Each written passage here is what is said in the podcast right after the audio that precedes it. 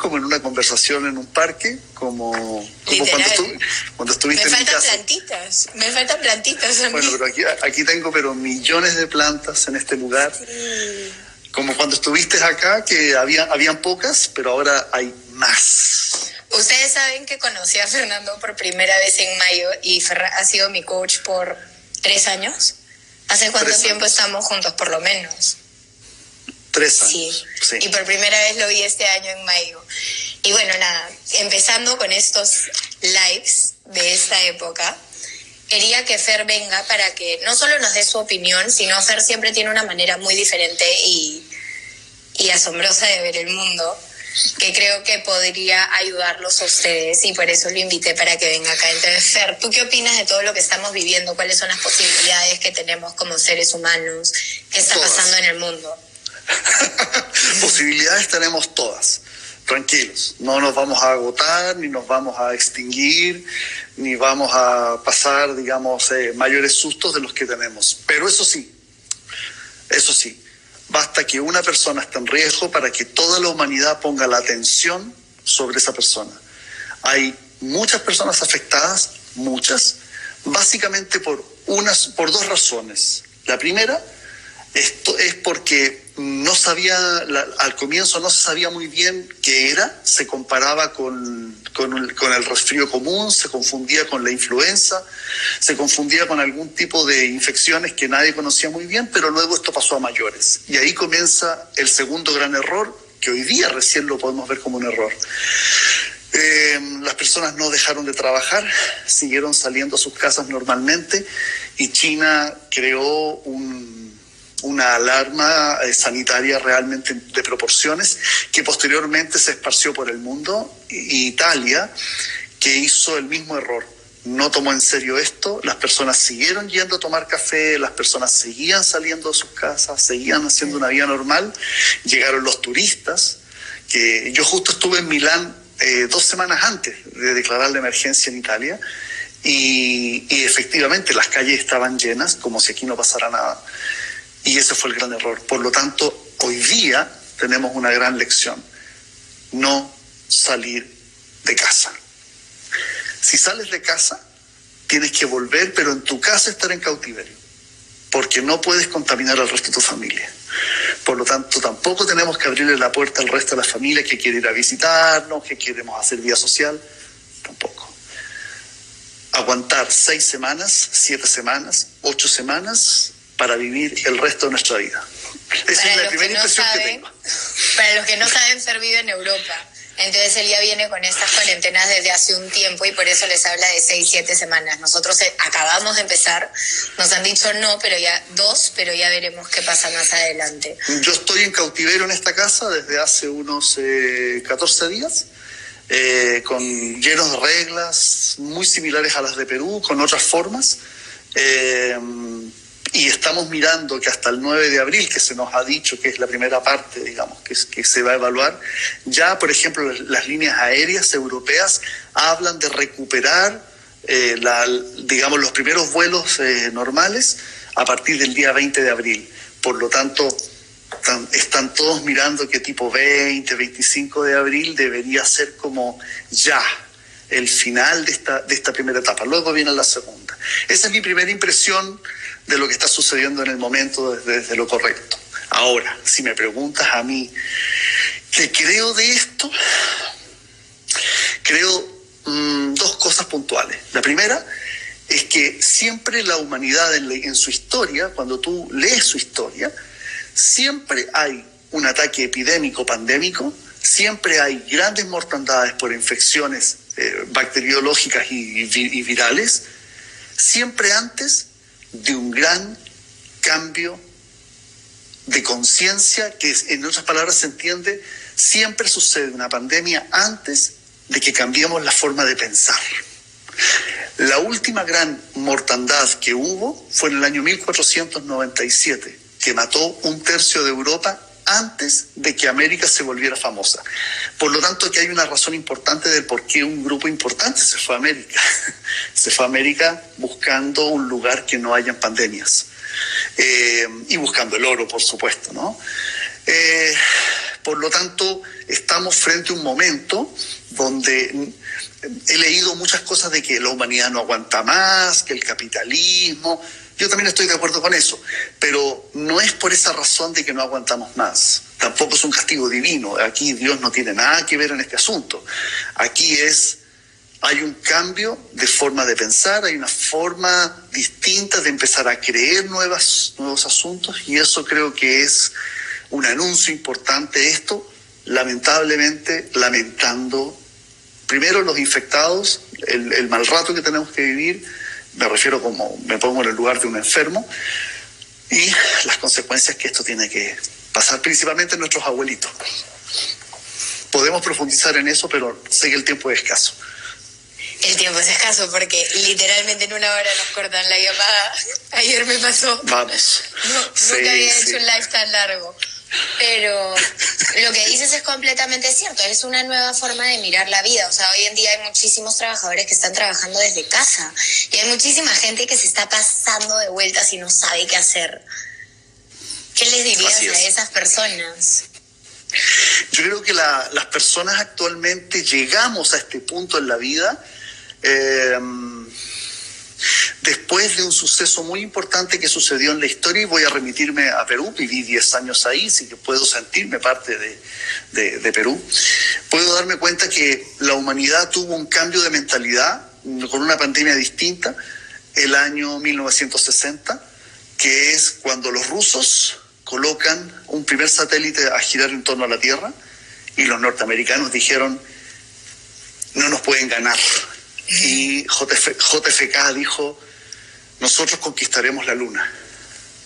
Eso cambió radicalmente la forma de pensar de toda una década desde el 1960 en adelante, donde en 10 años tu bisabuelo, el mío, iba al estadio con corbata y sombrero, se vestía elegante, eran personas, eran caballeros y las damas eran damas. Era una vida muy estable donde todos pensaban que nada iba a cambiar. En 10 años llegaron los Beatles, cambió la forma de bailar, cambiaron las canciones, llegó el rock, llegaron las drogas, llegó la pastilla anticonceptiva, la minifalda, el bikini, la liberación de muchos estatutos rígidos, la moral, entró la guitarra a la iglesia, cambiaron las canciones de misa, eh, cambiaron las religiones, descubrimos que había oriente, llegó el yoga, llegó la alimentación consciente. En 10 años en Francia hubo una revolución de la creatividad que tuvo mucho impacto en América porque todos los escritores latinoamericanos se fueron a Francia buscando esa revolución. Todos comenzaron como revolucionarios. El arte, eh, la literatura, la física, la ciencia, las nuevas tecnologías, todo se mudó, se transformó en 10 años. E hizo, hizo, logró que en los 80 y 90 y 2000 tuviéramos las tecnologías que tenemos hoy día. ¿Qué estamos viviendo hoy día? Exactamente lo mismo. Iniciamos una década, el 2020 hasta el 2030, hasta el 2030, iniciamos una transformación profunda. De pronto no va a ser tan larga esta, esta va a ser más breve, esta va a durar unos 5 o 6 años, en donde hoy día, por ejemplo, estamos viviendo la Internet 2.0. Estamos, estamos siendo testigos de cómo la Internet es fundamental para nuestra vida económica, social, laboral, relacional y todo eso. Y ahora este Internet va a empezar a mover las máquinas, va a controlar prácticamente todo aunque no lo quieras, va a tener que ser así. Por lo tanto, estamos ante una revolución de muchos aspectos que tiene que ver con una sola definición vivir. ¿Cuál es el papel que tiene el sentido del humano en este momento? Ese es el gran asunto de este momento. Esa definición, lo humano. ¿Y qué es, uy, qué es el sentido humano para ti? El sentido humano, qué es el sentido humano. El sentido humano es sentirnos los más extraterrestres de este planeta, porque de pronto somos la única especie que tiene conciencia de sí mismo. Ninguna, especie, ninguna especie tiene conciencia de sí mismo. Atención, tenemos instintos de supervivencia, que es otra cosa. Nosotros podemos reflexionarnos, preguntarnos quién somos, crear dirección. Tenemos recuerdos y tenemos intuiciones que la podemos desarrollar a nivel de imágenes y a nivel de lenguaje. Una revolución fantástica, pero principalmente podemos enamorarnos, podemos tener melancolías, podemos tener sentimientos que los guardamos. Emociones. Emociones, ¿no? Y de ahí elaboramos una cosa que es demasiado deslumbrante para definir lo humano. Lo humano puede crear su propia mística y puede crear y transformar una conexión con lo divino, con lo invisible, con lo energético, que desarrolla una cosa asombrosa. Y eso es el sentido humano, es esas capacidades desde el sentir que tiene la capacidad de poder percibir muchas cosas. Ahora tú me hiciste una pregunta bien importante. ¿Qué hacemos con las personas que están encerradas en casa? que estamos justamente en este Que además mira todos los corazones que te mandan ahorita.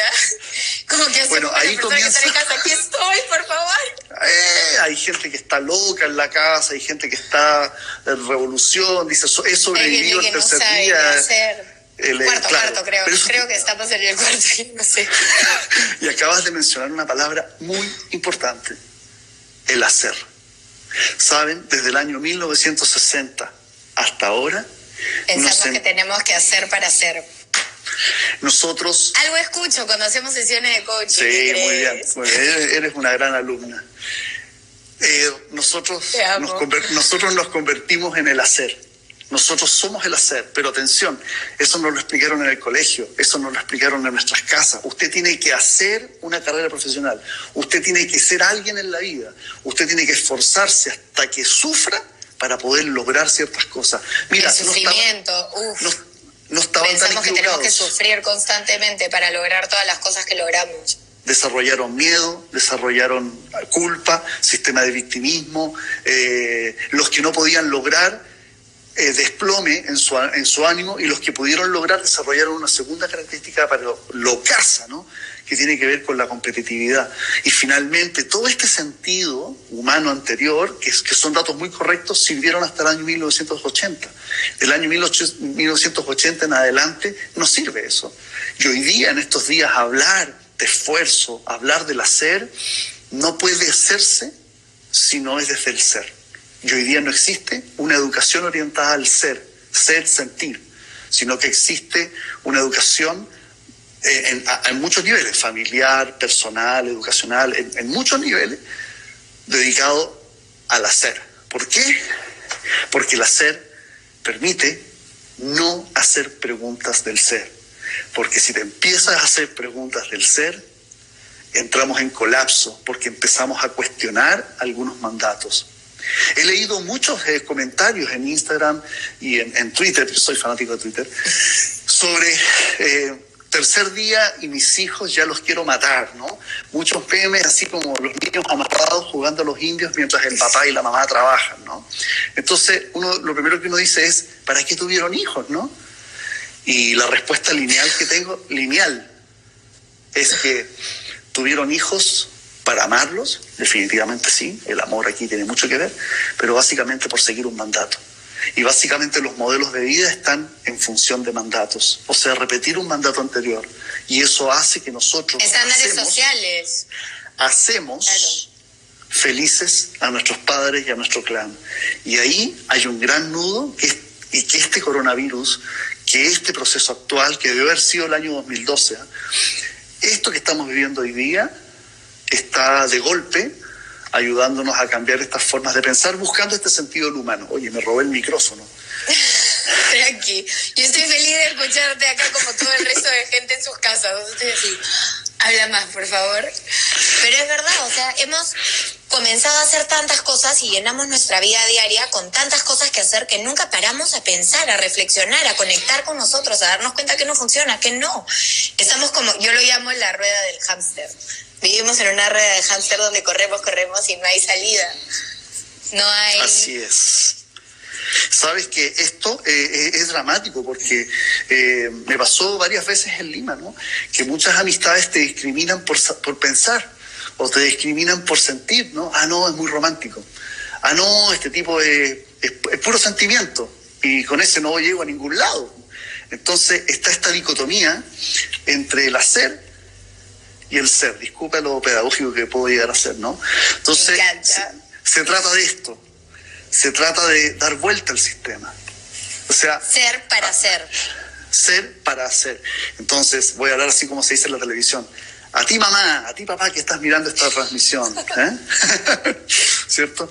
A ti ciudadano del mundo, a ti humano que estás mirando esta pandemia, esta cuarentena, esta obligada reflexión desde las 8 de la noche hasta las 5 de la mañana, que estás ahí, ¿cierto? No, ya no podemos salir de la casa, o sea, estoy en, en, Perú, ¿cierto? Pero en otros países que nos están mirando también tienen una especie de cuarentena a su forma, ¿no?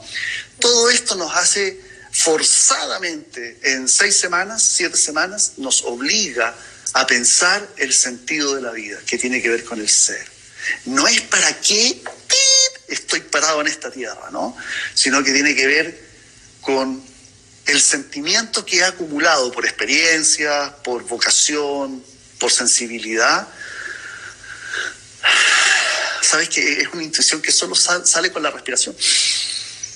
Ah, ¿Para dónde me lleva? ¿Ah? Y ese es el ser.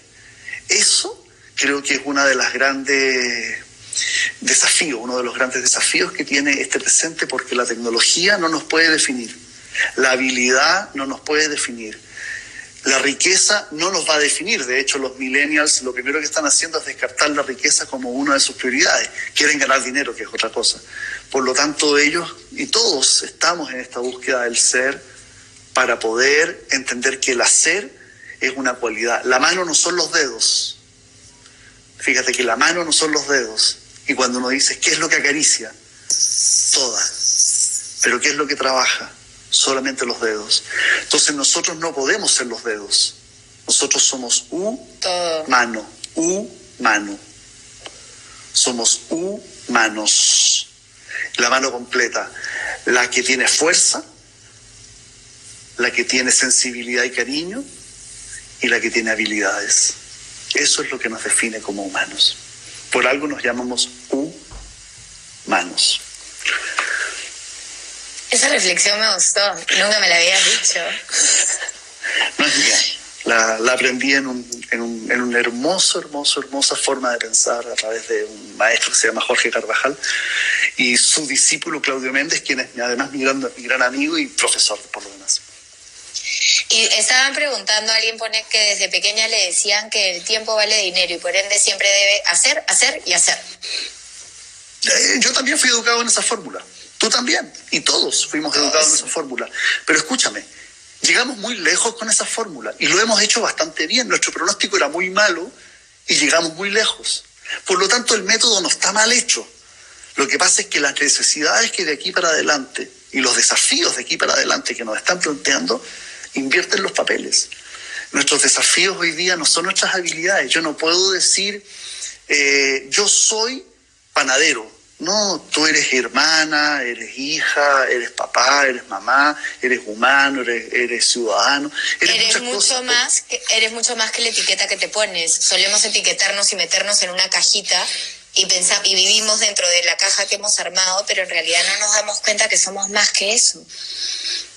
Volvamos a lo simple somos la mano.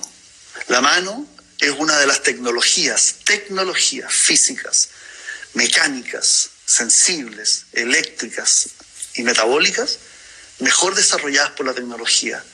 Pudimos hacer la pinza y con esto le ganamos a gran parte de los mamíferos que tenemos a nuestro alrededor si fuera una competencia. Pero ¿de qué sirve hacer la pinza? ¿De qué sirve tener la habilidad que tenemos? ¿De qué sirve tener los megatalentos que dos manos nos pueden dar si no podemos definirnos en el sentir, que tiene que ver con el ser, con la caricia, con las habilidades blandas. Entonces, respondiéndole a la, persona que está preguntando o hace un comentario, ¿no? Nos enseñaron que el tiempo es dinero. Sí, el tiempo es dinero, pero el tiempo también es respirar. Mira,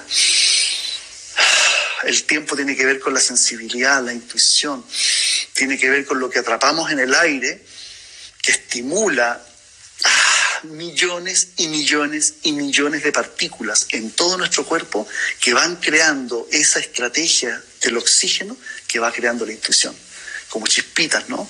Y la intuición, la intuición fue castigada.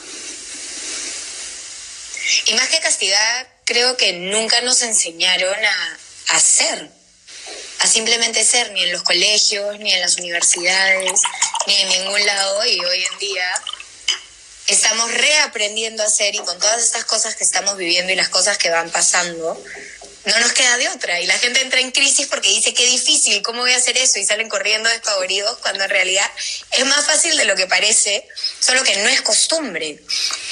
Eh, el, ser se postergó para la vejez, que es como, eh, es como eh, cuando hay tiempo para, para reflexionarnos a nosotros mismos. ¿Ah? Pero es cuando, cuando no podemos reparar gran parte de nuestra tecnología humana para poder hacer el ser que ya lo encontramos. Eh, lo postergamos a la vejez porque definitivamente, vuelvo, vuelvo a poner este ejemplo, en los años 60, 70 se necesitaba mano de obra, que lo hicieron muy bien nuestros padres, nuestros abuelos, mano de obra que fue muy eficiente para construir máquinas, eh, para poder heredarnos este mundo presente, y a ti Vivi, que tú eres muy joven, y todos los que están mirando, eh, para poder volver a sentir la humanidad. El problema es que los niños de hoy le estamos intentando cultivar un concepto del hacer, eh, a los cuatro años ya dominan tres idiomas eh, y tienen habilidades increíbles. No, no tienen habilidades increíbles. Ellos tienen el tiempo tremendamente ocupado. Me refiero a una élite, ¿no? Tú y yo pertenecemos a una élite. La élite tiene el tiempo muy ocupado para repetir este modelo leal de lealtades con respecto al hacer. Porque si tenemos un hijo que no hace o una hija que no hace, eh, la castigamos con valores de desprestigio y de desvalorización porque lo único que nos llama la atención de nuestros padres es el hacer y no el ser. Porque el hacer es premiado, el ser no. Y buscamos esa validación externa, como esa estrellita que constantemente nos pone en la frente. y por eso mm, queremos hacer cosas todo el tiempo para ser reconocidos. Sí, yo, creo que tiene que ver con, la wincha con que, con que en el pasado fuimos medidos, ¿no? Medidos en términos de expectativa. Yo quiero que mi hijo, mi hija llegue a tal lugar. Yo espero y uno suspira como con miedo, ¿no? Ojalá logre progresar en la vida. Eh, es un poco todas las veces que hablamos de, las expectativas y proyecciones que tenían nuestros padres hacia nosotros mismos como hijos. Pero lo hicieron por amor. Nos, ama, nos amaron tanto, tanto. Que querían lo mejor para nosotros desde su visión del mundo y no la nuestra. Entonces nosotros, hoy día en el presente, 2020, tenemos una educación emocional y una educación de expectativas que era válida hace 30 años atrás. Porque lo que nosotros eh, somos en términos de expectativa es lo que nuestros padres soñaron, lograron o no en el pasado. Y hoy día estamos frente a desafíos de habilidades blandas que nos van a llevar a participar con tecnologías increíbles, con cosas que no te imaginas cómo viene. Para la gente que no sabe qué son habilidades blandas, ¿se lo puedes definir? No, defínelo tú. no, defínelo tú. Una, una, una, habilidad blanda es una habilidad así como, lo, como yo puedo mover los dedos, como yo puedo tener fuerza, como yo puedo tener precisión. ¿Ya? Una, una habilidad blanda es algo que no se puede medir ¿ya? Por ejemplo, una gran palabra que todavía no encuentro el libro que lo pueda definir, tal vez haya uno y alguien lo pueda recomendar. ¿ya? La, gran habilidad blanda es la empatía. La empatía es la capacidad de ponerme en el lugar del otro, pero cuidado, no como un acto de sensibilizarme con la realidad que no me pertenece, no, sino que es con la capacidad de comprender el mundo como el otro lo está haciendo. Eso es una empatía. Empatía, yo me río mucho a veces de las personas en el mundo entero, ¿no? Que hablan diciendo, ustedes deberían hacer tal cosa. Bueno, ven y párate acá. Ven, párate aquí y escúchalo desde acá para ver cómo se escucha. Otra cosa es con guitarra. Otra cosa es desde la pobreza, otra cosa es desde el conductor de la combi, otra cosa es desde el taxista. Las realidades son, son completamente diferentes. Distintas. Entonces la empatía es una habilidad blanda, que es la capacidad que yo tengo de ponerme en el lugar de los trabajadores, en el, lugar de los creadores, en el lugar de los inventores, en el lugar de las personas que están en una situación no de riesgo, a veces de muchas ventajas. Por lo tanto, la inteligencia, el, uso de los recursos inteligentes, es cuando yo soy capaz de potenciar a una persona porque yo puedo pararme en su lugar y decir, oye, desde aquí el mundo se ve desde otro lugar. Por lo tanto, lo que yo sé si lo junto, lo que tú sabes, lo potenciamos y eso se llama sinergia. Esas habilidades son las habilidades del futuro, pero a nosotros nos enseñaron a competir. Usted tiene que ganarle a, González. González se saca mejores notas que usted. Entonces, todo era en función de competitividad. Los profesores solo entusiasmaban a los mejores de la sala, del salón. Y nunca entusiasmaban a los más flojos, ¿no? O a los que se iban quedando atrás. Hoy día, para poder tener la empatía y crear esta sinergia, crear esta unión de dos personas pensando cosas distintas, mirando cosas distintas del mundo, se requiere participatividad y no competitividad. Por lo tanto, lo primero que le recomiendo a las personas que están con sus hijos en sus casas, dejen de crear juegos competitivos y creen juegos participativos, no para que todos ganen, sino que para que todos participen, todos colaboran, todos participan. No hay ganadores ni perdedores, todos aportan una pieza, todos aportan un elemento para construir una bola, una torta, un pan, una decoración, cualquier cosa. Por lo tanto, mi primera recomendación del entrenamiento del nuevo humano del futuro es abandonar los patrones de competitividad para entrar en patrones de participatividad. ¿Difícil? Ya veo trepando a varios por las plantas. Juegos electrónicos de nuestras maquinitas. Todo, todo es competitivo. La competitividad sirve para los deportistas, la participatividad sirve para la humanidad civil, para los que van a crear el, el futuro. El futuro es participativo, colaborativo, no es, no es competitivo. Y dentro del participar también está darnos cuenta que cada uno es diferente, único e irrepetible. Entonces, jamás podría medirme yo con la regla de mi hermana o con la regla de mi mamá porque no son mis reglas. ¿No? ¿Cómo me mido si soy completamente otra cosa de lo que son ellas? Y eso es lo que hacemos constantemente. Nos comparamos y nos sentimos mal porque no logramos ser y hacer las cosas que hacen otras personas en vez de darnos cuenta que cada uno es diferente y encontrar ¿Qué es lo que te resuena? ¿Qué es lo que te hace sentir bien para hacer eso? Y el arte de sumar, que es lo que tú dices, participar con otras personas, como estos en vivos que estoy haciendo contigo, para que la gente pueda escucharte. Y es el arte de sumar. Para mí creo que cuando alguien es bueno en lo que hace, ¿por qué no traerlo y decir, oye, ven, suma, sumemos juntos, creemos algo que tenga un impacto positivo juntos también? Y creo que es un poco lo que te refieres con el participar, que cada uno desde lo que le sale, desde lo que le resuena, desde sus fuertes, puedan participar dentro de un conjunto para hacer algo mejor que jamás hubieran hecho solos. Porque este en vivo, este en vivo jamás hubiera pasado sin ti y tu perspectiva.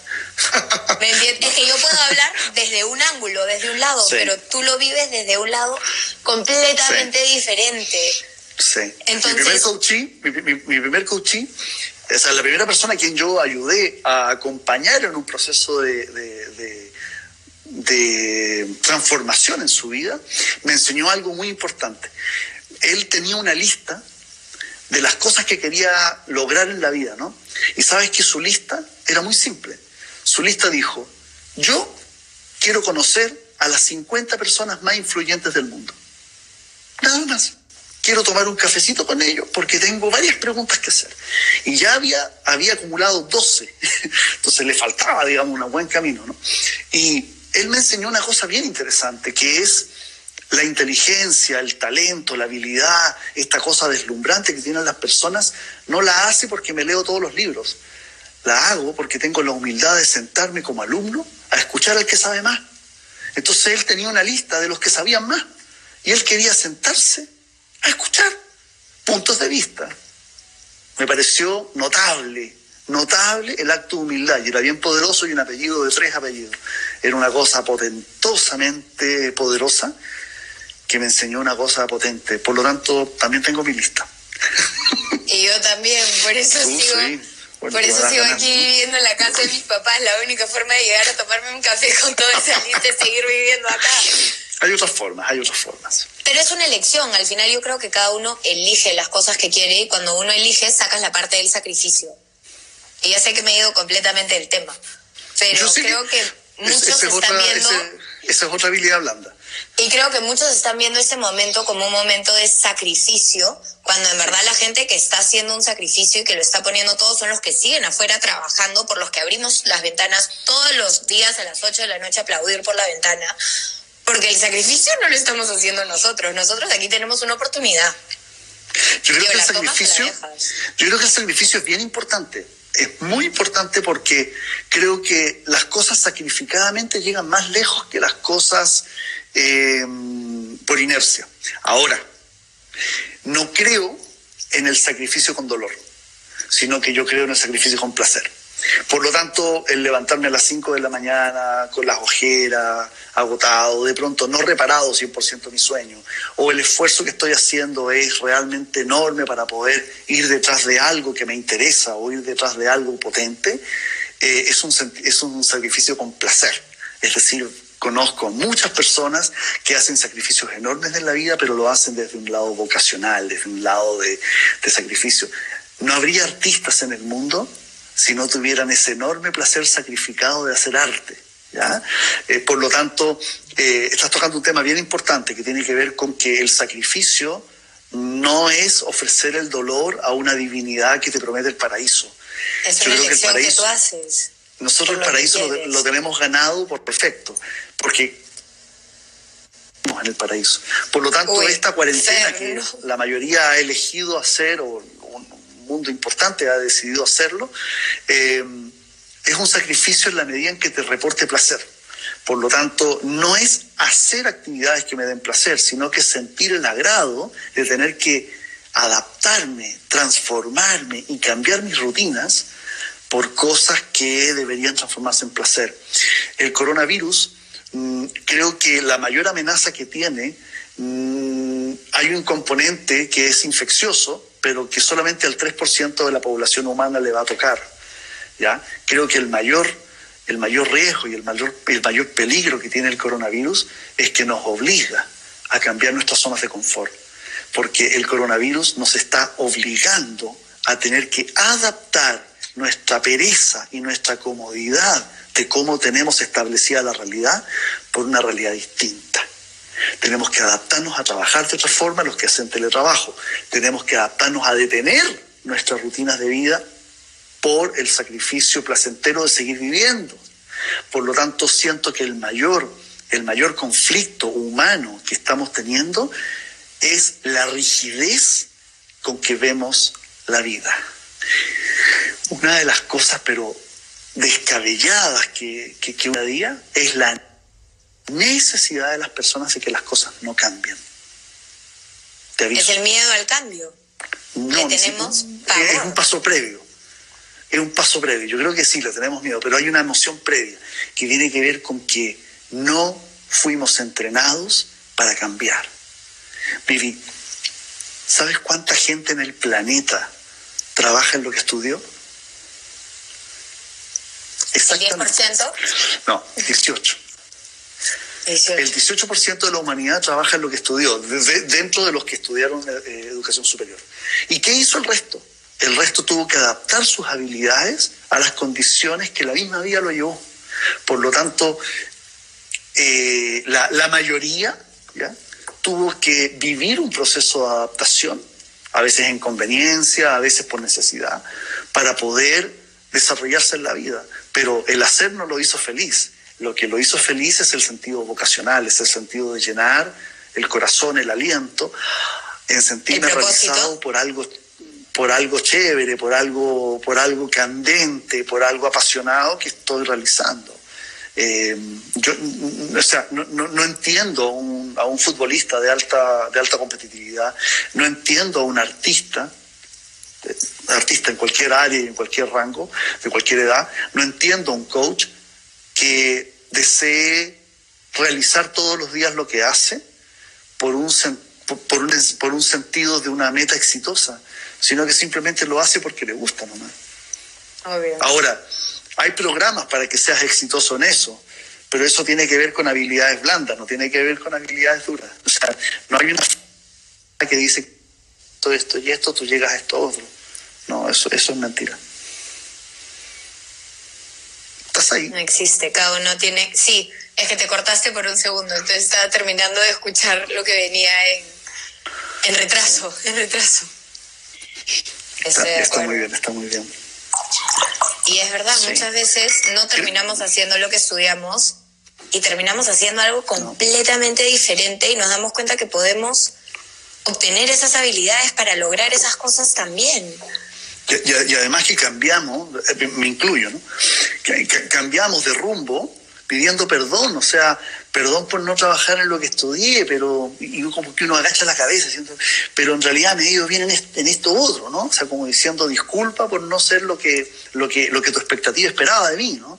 O cuando estás completamente perdido, que fue cuando yo llegué a ti, más o menos, que acababa de estudiar coaching y no sabía cómo lograr las cosas que quería ni qué era lo que quería claramente. Yo creo que el estar perdido es uno de los, hoy día... Regalos más grandes. Grandes. Pero cuidado, el estar perdido, hay que tener un, cuidado con este consejo, Vivi, porque eh, creo que hay, hay una élite que tiene permiso para estar perdido. Y hay, una, hay una población que no tiene permiso para estar perdido. Pero a pesar de no tener permiso para estar perdido, se pierde. Entonces ocupa el tiempo libre para, para divagar en su perdida, ¿no? Eh, principalmente en los medios de transporte o en la noche con la almohada, ¿no? Y uno se siente totalmente insatisfecho, insatisfecha, siente que esta vida no va para ningún lado, pero tiene que trabajar. Te sientes como un fracaso. O tiene que empujar una vida de sus hijos, su familia, sus sacrificios, las deudas, un montón de cosas, porque al final no tiene permiso para poder, para poder desarrollar una vocación hasta que aparece uno de los milagros más grandes que la vida nos pone enfrente el fracaso. Las personas que no tienen permiso para, para poder experimentar una vocación, el fracaso es una gran oportunidad para ellos. ¿Qué hay después del fracaso? Nada, ya llegaste Te vuelves a parar, te vuelves a parar y sigues adelante, si así lo decides. Y, tiene que ver con una decisión, tiene que ver con, con, con cómo la ola te, revuelca en el agua, así cuando uno intenta volver a flote dignamente. Y al final uno se da cuenta que, la dignidad sirve bien poco, digamos. Uno, uno el fracaso es uno de los milagros máximos de la vida porque uno, uno cree que el fracaso es un obstáculo y finalmente el, el fracaso es una condición, es, es, es, una manera de poder volver a conducir en la vida. Eh, los días lunes yo tengo eh, un Facebook Live donde, donde una de las preguntas más repetidas es, eh, llevo años intentando un negocio y este negocio no resulta. ¿Resultará? Fíjate que no necesitas ni cartas de tarot para responder esa pregunta. O sea, llevo años golpeándome contra la muralla. ¿Se volverá a puerta algún día? O sea, yo creo que hay gente que colecciona nos como si fueran trofeos. Así, mira, todo esto todas estas medallas son no. ¿Y tú crees que esos no vienen de las creencias que tienen sobre sí mismos? que se han puesto en una cajita y piensan ciertas cosas de ellos, entonces las acciones que toman validan esas creencias? Yo no sabría determinarlo en términos de porcentaje, pero tiene que haber un porcentaje que, que gran parte de esos no están autocreados. ¿eh? Eh, por ejemplo, eh, también dentro de las preguntas que me hacen los días lunes, ¿no? Además soy tarotista, para los que no sabían. Sí, no, olvídense, justo cuando acabábamos este live les iba a decir si querían que regrese para que nos haga un día de tarot. ah, yo, feliz, ah, yo feliz, mira, para, mí, para mí es una pasión. Si quieren que regrese, Fernando, pongan sí. y ahí, ahí sabemos si quieren que vuelvas. Pues, mira, una de las preguntas es que mujeres principalmente que preguntan, oye, preguntan muchos hombres también, ¿ah? pero las mujeres preguntan y dicen, oye, ¿me ama? O sea, si está preguntando si lo ama es porque ella tiene dudas. Y cuando el amor tiene dudas, no es amor, es otras cosas, hay otras cosas. Entonces ahí está la colección de los no. Ahí está la colección, la, la profecía autocumplida, donde yo mismo estoy creando ese no. ¿cierto? Esa, esa, esa posibilidad de no concretar las cosas porque no creo. Cuando hasta la última célula de tu cuerpo está convencidísimo que hay perlas en ese, en ese hoyito, en ese hueco del mar, es cuando aparecen las perlas. Las perlas nunca son como uno se las imaginó. ¿ah? Los diamantes y el tesoro, el tesoro y los diamantes nunca están en la tierra conocida, te aviso. Todos los tesoros, todas las joyas, todos los diamantes y todo lo que te va a sorprender y deslumbrar siempre está en la tierra desconocida. Siempre. Por eso esta cuarentena tómala como la tierra desconocida. No sabía cómo era vivir seis semanas con los hijos encerrados. No sabía lo que era el teletrabajo. No tenía idea lo que era comprar por adelantado. Hay gente que compra comida al día. No, ahora va a tener que comprar comida cada 20 días. O sea, e-, ese terreno desconocido. Con asombro. a veces, con asombro, con deslumbre, como, como a veces sucede en el amor, ¿no? Ese terreno, de, porque uno, eh, amigas mías, ¿cuántas decía, oye, otra vez me golpeó mi novio? Pero es que, que ya te golpeó la vez pasada, ¿no? No, pero es que es como...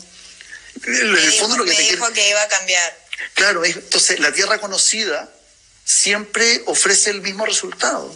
Por lo tanto, siempre las riquezas siempre están en las tierras desconocidas. Nunca en la tierra conocida. Por eso no hay mapa. El mapa siempre te lleva a un lugar que ya conoces.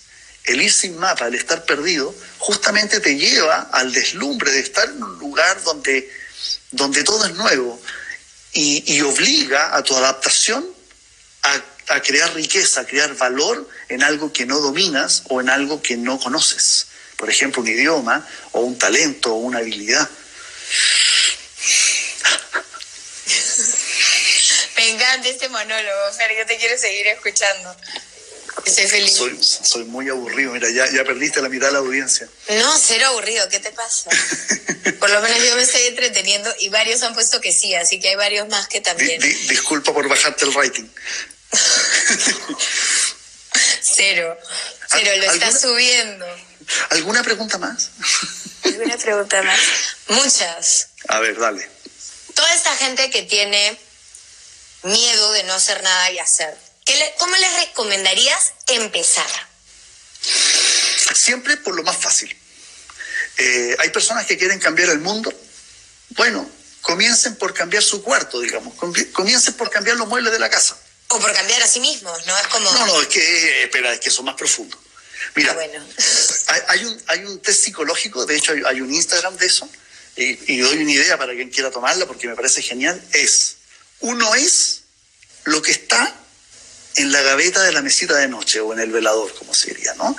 Abre tu cajón y mira lo que hay. Hay gente que tiene todo ordenado, hay gente que tiene vacíos espacios, hay gente que esconde los secretos. Yo no tengo cajón, solo tengo un queque de plátano encima de mi mesa de noche. No esperaba menos de ti. y, los y los chocolates abajo. Entonces, cuando uno dice, quiero cambiar el mundo, quiero cambiar el mundo, ¿no? O, quiero ser un agente transformador. Bueno, comienza por tu cuarto. Se transforma tu cuarto, transforma tu casa, ponla bonita. Escuchen esto, escuchen esto. El logro, la sensación de, llegar al lugar asombroso, de, de llegar al lugar maravilloso, generalmente va acompañado de belleza. Vamos a definir belleza y vamos a encontrar demasiadas definiciones de belleza. Y para cada uno la belleza es algo diferente. Lo que es bello para ti se acerca al tesoro. Por lo tanto, comienza por tu cuarto. Comienza por, probar los muebles en otro sentido. Si te quieres complicar la vida, pinta las murallas, pero ¿para qué tan lejos? Comienza por cosas simples. Cambia el orden de las cosas. Luego, en primera etapa, ¿no? Entonces cambia el orden de las cosas. Segundo, disfruta lo que tienes. Disfruta lo que tienes. Y sé exagerada y sé exagerado. Uy, qué rico el olor de este champú. Qué delicioso. Esta mantequilla es deliciosa. Qué pan más bueno. Qué café, por Dios. Qué maravilla esta chompita. Uy, qué abriga. Si uno no es exagerado para, para marcar o subrayar ciertos aspectos de placer en la vida, nunca vas a poder destacar los logros siempre vas a ver el pero, siempre vas a ver la sombra, siempre vas a ver el obstáculo. Mira, llevan dos consejos. Y el tercero, ¿ya? Siente que tú perteneces a ese espacio. O sea, tira, échate en la cama y oye, que quedó lindo mi cuarto, ¿no? Y disfrútalo. Siéntete parte de los asuntos. Ahora puedes salir a conquistar el mundo. Ahora puedes ir a hacer ese negocio que siempre has soñado. Ahora puedes ir a estudiar esa maestría donde tú quieres. Ahora puedes practicar ese deporte que siempre te ha apasionado. Ahora puedes iniciar ese hobby, esa actividad, porque tú estás en una sensación de gozo y placer. Nada resulta en el mundo sin gozo y sin placer. Nada. hay algo que los traficantes de droga nos han enseñado a las personas que no traficamos drogas. Mira, una persona en estado emocional, voy a hablar, ¿no? Una persona en estado emocional que siempre está en gozo, exageradas a veces, ¿no? Siempre en fiesta, siempre en gozo, siempre en glamour. Los apostadores eran igual, ¿no? Los dueños de los casinos antiguamente. Y así, cada época tiene sus glamorosos, ¿no? Esas personas vivían en placer permanente.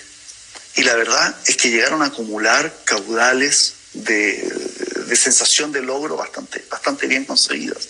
¿Por qué? Porque antes de cometer el acto de fechoría, ya lo estaban disfrutando y celebrando, saboreando. Cuando estaban cometiendo su acto fechoroso, ya lo estaban disfrutando.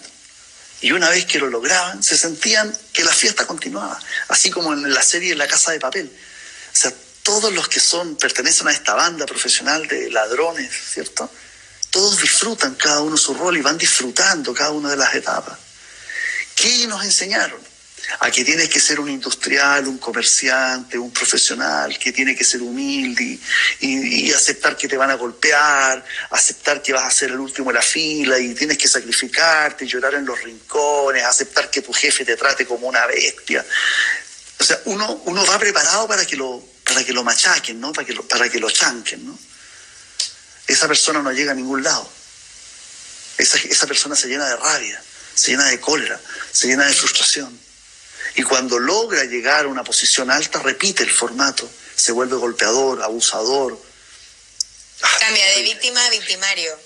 Por lo tanto, creo que ahí tenemos una, una lección importante en este momento, que nos estamos enojando porque, porque la vida nos ha cambiado violentamente, no por leyes, sino que por una necesidad de, de salud. Pero es porque estamos siendo resistentes a las transformaciones. ¿Qué va a hacer cuando las máquinas controlen todo? ¿Dónde queda tu, lado humano? ¿Qué va a hacer cuando, cuando la tecnología en siete, ocho años más nos lleve a cosas deslumbrantes y tu trabajo se vea obligado a tener que no solamente controlar, yo siento que analizar o relacionar variables para poder crear valor? Lo único que te permite eso es la capacidad de adaptación.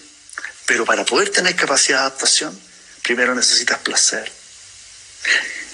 Los que pertenecen a una élite Elite me refiero, mira, vamos a definir elite, ¿ok? Por favor. Elite, elite es sinónimo de acceso. ¿Quién pertenece a la elite? El que tiene acceso.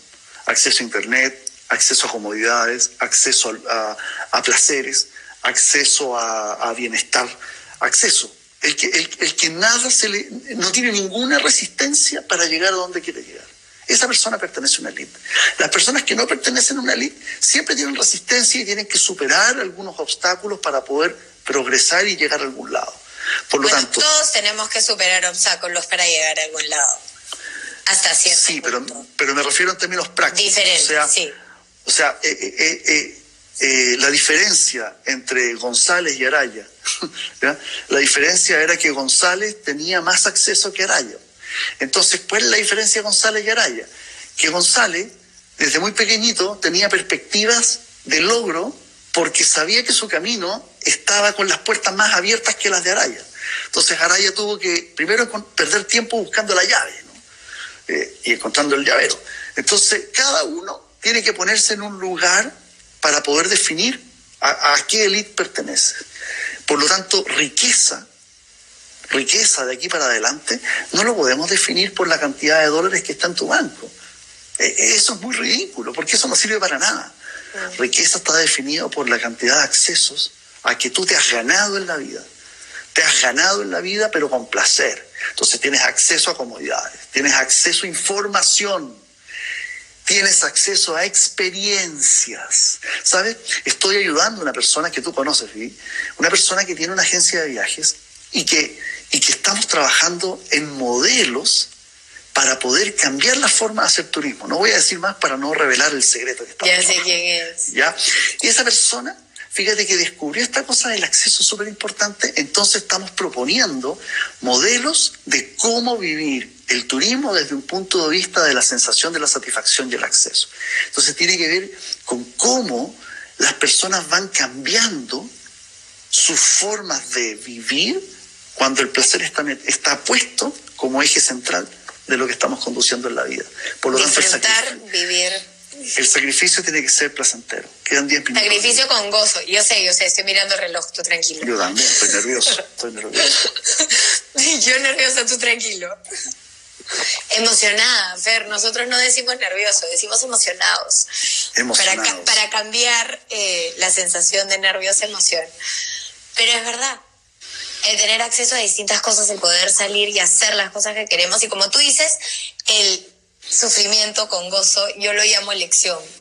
Porque cuando uno elige un camino, hay cosas que deja y cosas que toma dentro de ese camino. Y las cosas que dejas, elijo no verlas como sacrificio, sino verlas como una elección y disfrutarlas.